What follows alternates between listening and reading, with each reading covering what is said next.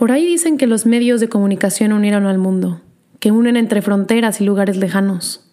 Pero a veces me pregunto si a mí me están haciendo mejor, si me están haciendo crecer, acercando a los que están junto, o simplemente me mantienen conectado al exterior y me olvido de quién soy.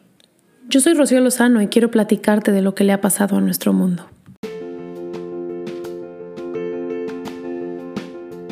Cuando pienso en el corazón, me imagino que es la fuente de la creatividad, la fe y la fortaleza.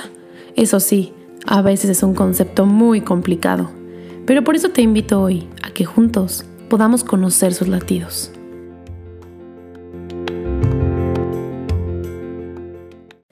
No puedo creer que estoy haciendo un episodio de esto.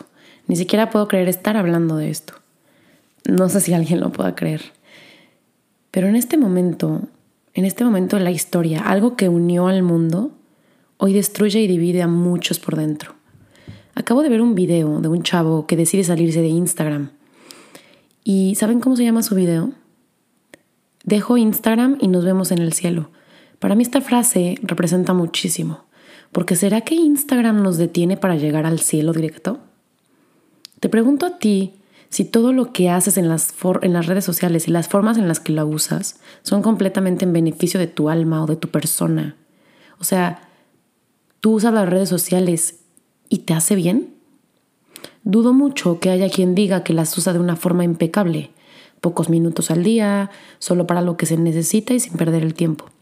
¿Cuántas veces pudiste disfrutar de un viaje en coche, por ejemplo, pero decidiste más bien quedarte viendo tu pantalla ¿Cuántas veces pudiste preguntarle algo a alguien, pero decidiste chatear un poco? ¿Cuántas veces buscaste algo que ni al caso y que aparte te causó más problemas? Nadie está limpio cuando se trata de esto.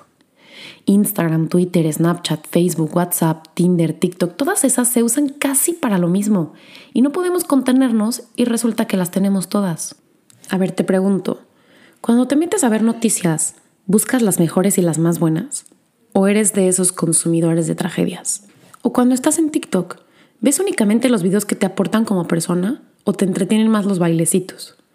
¿No se te antoja usar tu tiempo para algo que te va a hacer mejor persona? Y si las redes sociales nos detienen, ¿qué tal que las dejamos por un tiempo?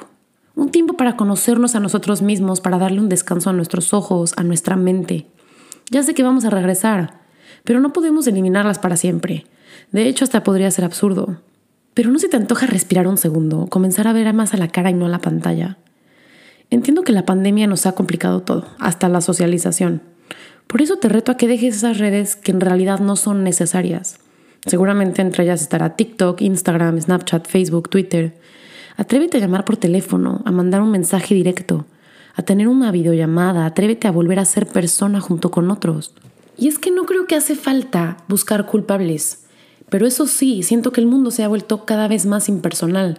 ¿Por qué no regresamos a ese momento de la historia en el que tenías que acercarte a la persona para conocerla?